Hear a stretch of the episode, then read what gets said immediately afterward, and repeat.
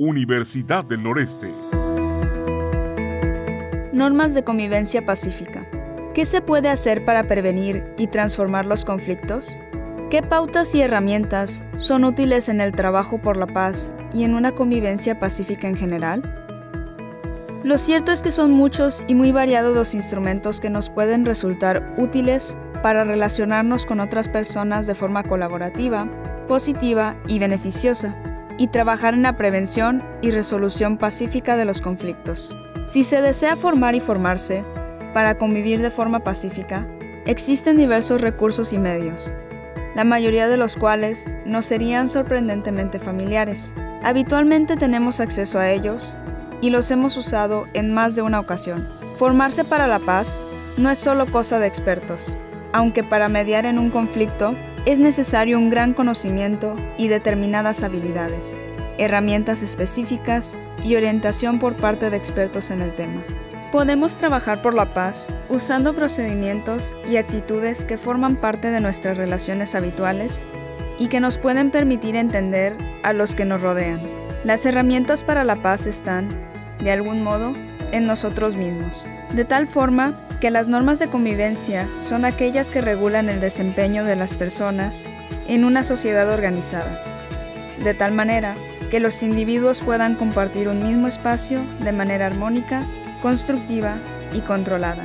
No olvidemos que las normas de convivencia pacífica son una especie de consejos útiles sobre cómo poner límites en el aula para una buena convivencia entre los alumnos y profesores. Las normas de convivencia en clase para los educandos son unas pautas sociales basadas en el respeto entre las personas y cuyo objetivo es el de mantener un clima escolar adecuado. Podemos señalar, a título de ejemplo, algunas actitudes apropiadas. Dialogar de manera asertiva y constructiva. Respetar a todas las personas, su dignidad y sus derechos. Mirar al futuro, teniendo en cuenta las consecuencias de nuestras decisiones y comportamientos. Ponerse en el lugar del otro. Empatía. Escuchar opiniones diferentes. Flexibilizar nuestras posturas. Reconocer nuestros errores. Buscar los puntos en común. Mediar para unar las voluntades. Orientarse hacia la reconciliación. Pensar en positivo. Confrontar posturas en positivo. Revisar las normas de convivencia los usos y costumbres, si son causa habitual de conflictos, dolor o injusticias.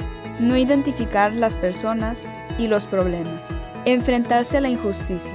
Esta lista no acaba aquí, ya que en los conflictos constantemente se utilizan diversos instrumentos, se inventan y se crean nuevos métodos y se utilizan diferentes herramientas a la vez. En el supuesto de los casos que el orden y la buena y sana convivencia pudieran romperse, es decir, que las normas de convivencia pacífica fueran alteradas por alguna circunstancia, no perdamos de vista que hay metodologías para poder resolver estos conflictos, como lo hemos mencionado anteriormente. Por tal motivo, es importante destacar los siguientes conceptos, la negociación y la mediación. ¿A qué se refieren cada uno de estos? La negociación es un procedimiento de resolución de conflictos entre dos o más partes en disputa donde se debe llegar a un acuerdo que responda a los intereses comunes de las partes.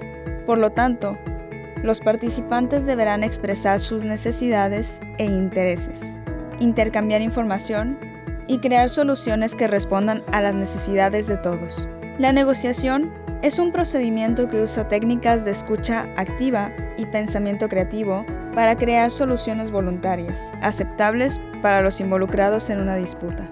La mediación es un proceso que busca otorgar un espacio de diálogo directo y participativo entre dos o más personas que tienen un problema.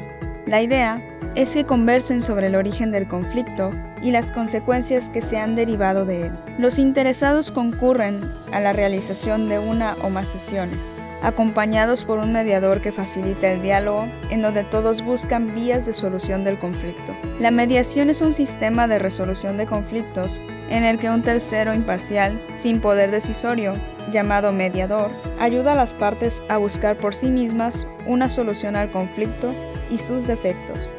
Dicho en otras palabras, es un sistema para resolver conflictos entre dos o más personas, y donde un tercero imparcial, llamado mediador, ayuda a que las partes puedan encontrar por sí mismas una solución al conflicto puntual. El proceso de mediación apuesta que los involucrados son personas capaces de hacerse cargo de sus problemas y de que son ellos los más adecuados para proponer las soluciones a sus problemas. No olvides que trabajar bajo un marco basado en las metodologías para la paz implica un cambio de paradigma. Significa primero deconstruir nuestros conceptos de manejo y solución de conflictos para adentrarnos en un mundo donde la paz es la base de todas las sociedades y de la sana convivencia en el aula. Universidad del Noreste